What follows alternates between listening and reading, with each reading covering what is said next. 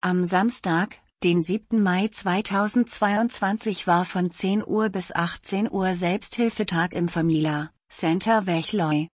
Nach zwei Jahren Pause war es endlich wieder soweit, das Warten hatte endlich ein Ende.